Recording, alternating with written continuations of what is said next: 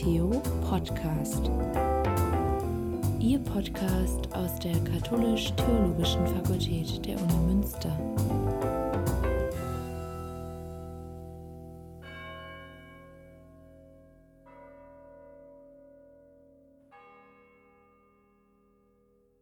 Dr. Norbert Köster ist Professor für historische Theologie und ihre Didaktik.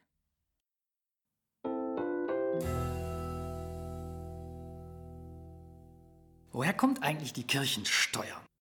Viele ärgern sich über die Kirchensteuer und denken, das ist etwas, was aus ganz vergangenen Verhältnissen kommt und dringend abgeschafft gehört. Mir geht es nicht darum, darüber jetzt ein Urteil zu fällen oder zu sagen, so oder so muss das sein, sondern es geht einfach darum, erst einmal zu wissen, wie die Finanzierung der Kirche funktioniert und warum überhaupt die Kirchensteuer vom Staat angeordnet worden ist. Ende des 19. Jahrhunderts. Zunächst müssen wir mal ganz weit zurückschauen ins 9. Jahrhundert. Als die Missionare hier durch die Wälder zogen und die ersten Pfarreien gründeten, konnten sie das nur machen, indem sie Adelige dazu überredeten, eine Kirche zu gründen. Für Adelige war das ein Geschäft, denn sie durften den Zehnt einziehen. Das ist eine alte biblische Regelung. Mit 10% des Einkommens finanziert man die Kirche mit. Das war schon im Volk Israel so. Der Stamm Levi wurde von den anderen neun Stämmen Israels mitfinanziert. Nun war das so geregelt, dass ein Adliger, der eine Kirche baute, den Zehnt einziehen durfte von allen, die ihm untergeben waren, und er durfte zwei Drittel dieser Summe für sich behalten. Ein Drittel musste er zur Finanzierung des Pfarrers ausgeben. Natürlich musste er auch die Kirche unterhalten. Dieses System war sehr praktisch für die Adligen, aber der Kirche immer mehr ein Dorn im Auge, weil de facto damit die Kirche ja in der Hand von Adligen war, die über alles entschieden. Deshalb kam es zu einem großen Streit im 11. Jahrhundert, den wir heute den Investiturstreit nennen. Und im Folge dieses Investiturstreites kam es zu einer Systemänderung. Der Zehnt blieb bestehen, aber er wurde jetzt geviertelt und ein Viertel bekam der Bischof, ein Viertel bekam der Pfarrer, ein Viertel ging in den Armenfonds und das letzte Viertel kam in die sogenannte Kirchenfabrik. Das war Pfarreivermögen, von dem die Pfarrei selbstständig die Kirche unterhalten musste. Adlige Grundherren verfügten nur noch über sogenannte Patronatsrechte und konnten mitentscheiden, wer Pfarrer wird. Wenn man Pfarrer wurde an einem solchen Ort, dann bezog man also aus diesem Zehnt, und das waren in der Regel dann Sachleistungen, sein Einkommen und man konnte allenfalls durch sogenannte Messstipendien, also Gebühren für Gottesdienste und andere Leistungen, Gelder beziehen. Lange, lange blieb dieses System so, nämlich im Prinzip bis in das 19. Jahrhundert hinein. Die Säkularisation im Jahre 1803 hatte nur eine Folge für die Domkapitel und die Klöster.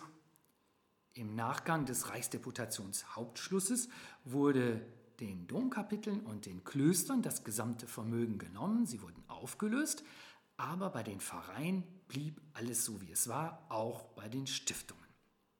Als dann nach dem Wiener Kongress das kirchliche Leben neu geregelt wurde, wurde auch in den Konkordaten mit dem Heiligen Stuhl entschieden, dass die Bistümer und Domkapitel Entschädigungsleistungen für das bekommen, was ihnen genommen worden ist durch die Folgen der Säkularisation.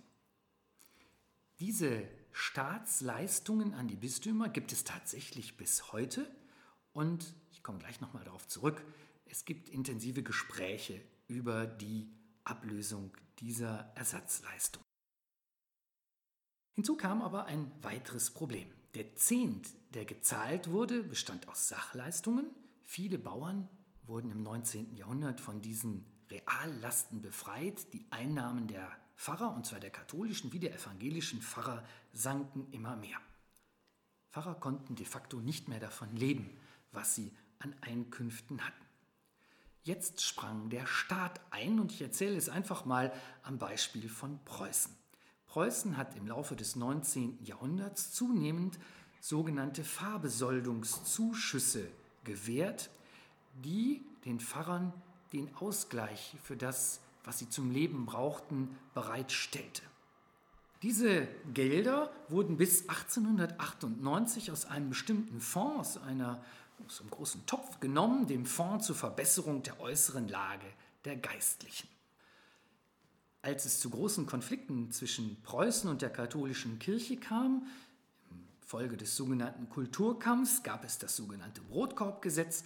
Das heißt, Pfarrer, die sich gegen den Staat stellten, erhielten aus diesem Topf kein Geld mehr. Gleichzeitig, und jetzt nähern wir uns ganz langsam der Kirchensteuer, hat in Preußen ein Gesetz dafür gesorgt, dass die Vermögensverwaltung in den katholischen Kirchengemeinden neu geregelt wird. Nicht mehr der Pfarrer entschied über die einzelnen Ausgaben, sondern die Kirchenvorstände. Ein Gremium, das gewählt werden muss, kontrollierte die Finanzen und das ist bis heute so geblieben. Mit diesem Gesetz hat Preußen aber eine weitere Sache eingefügt. Nicht nur die Verwaltung des Vermögens der Kirchengemeinde, sondern das Gesetz ermöglichte auch eine Kirchensteuer zu erheben. Preußen war es darum angelegen, nicht mehr so hohe Bezuschussungen zu den Pfarrerbesoldungen zu zahlen, weil die im Laufe des 19. Jahrhunderts sich immer weiter ausgeweitet hatten. Insgesamt waren es Ende des 19. Jahrhunderts 11 Millionen Mark, 7 Millionen für evangelische, 4 Millionen für katholische Pfarrer. De facto waren die Pfarrer Beamte geworden. Nun war es dem preußischen Staat ein Anliegen, dieses System der de facto Finanzierung der Kirche durch den Staat abzulösen. Und deshalb kam man auf die Idee, die Kirchen zu Körperschaften öffentlichen Rechts zu machen, die eine Steuer erheben dürfen. Es war also eine Idee des Staates, dass die Kirche sich mittels der Steuer selbst finanziert. Ein erstes Gesetz im Jahre 1903 hat die Regel geschaffen, dass ein Prozent des Einkommens als Steuer erhoben werden darf. 1905, 1906 wurde das auf drei Prozent angehoben. 1909 gab es eine Neufassung, die dann eine weitere Anhebung auf 5% ermöglichte. Also, der Ursprung der Kirchensteuer liegt darin, dass der Staat wollte, dass die Kirche sich selbst finanziert. Ein nächster wichtiger Schritt kam dann mit der Weimarer Republik. 1919 entschied die Weimarer Reichsverfassung, dass die Kirchen ihre Angelegenheiten selbst regeln sollen. In diesem Zusammenhang wurde die Kirchensteuer als eine Möglichkeit der Kirchen, sich selbst zu finanzieren, ermöglicht. Der Staat erhebt Gebühren für die Einziehung dieser Steuer und es blieb bei der Idee, die Ablösung der Staatsleistungen, die nach 1803 beschlossen worden waren, endlich abzulösen. 1919 war also die Idee, die Zahlungen für die Domkapitel und die Klöster, die Entschädigungszahlungen, einmal aufzuheben. Jetzt sind wir 100 Jahre weiter und die Kirchen haben über diese Fragen mit dem Staat intensiv gesprochen, weil es auch ein Anliegen der Kirchen ist, diese Zahlungen abzuschaffen. In den 20er Jahren lief das konkret so, dass es Kirchensteuerbüros in den Pfarreien gab und allmählich die Einkommen der Pfarrer generell geregelt wurden. Der Nationalsozialismus hat interessanterweise an diesem System überhaupt nichts geändert. Es blieb bei der Grundmöglichkeit der Kirchen, die Kirchensteuer einzuziehen. Der Nationalsozialismus hat allerdings sehr wohl die Spenden kontrolliert, die an die Kirchen gingen und die Steuerbegünstigungen immer mehr abgeschafft.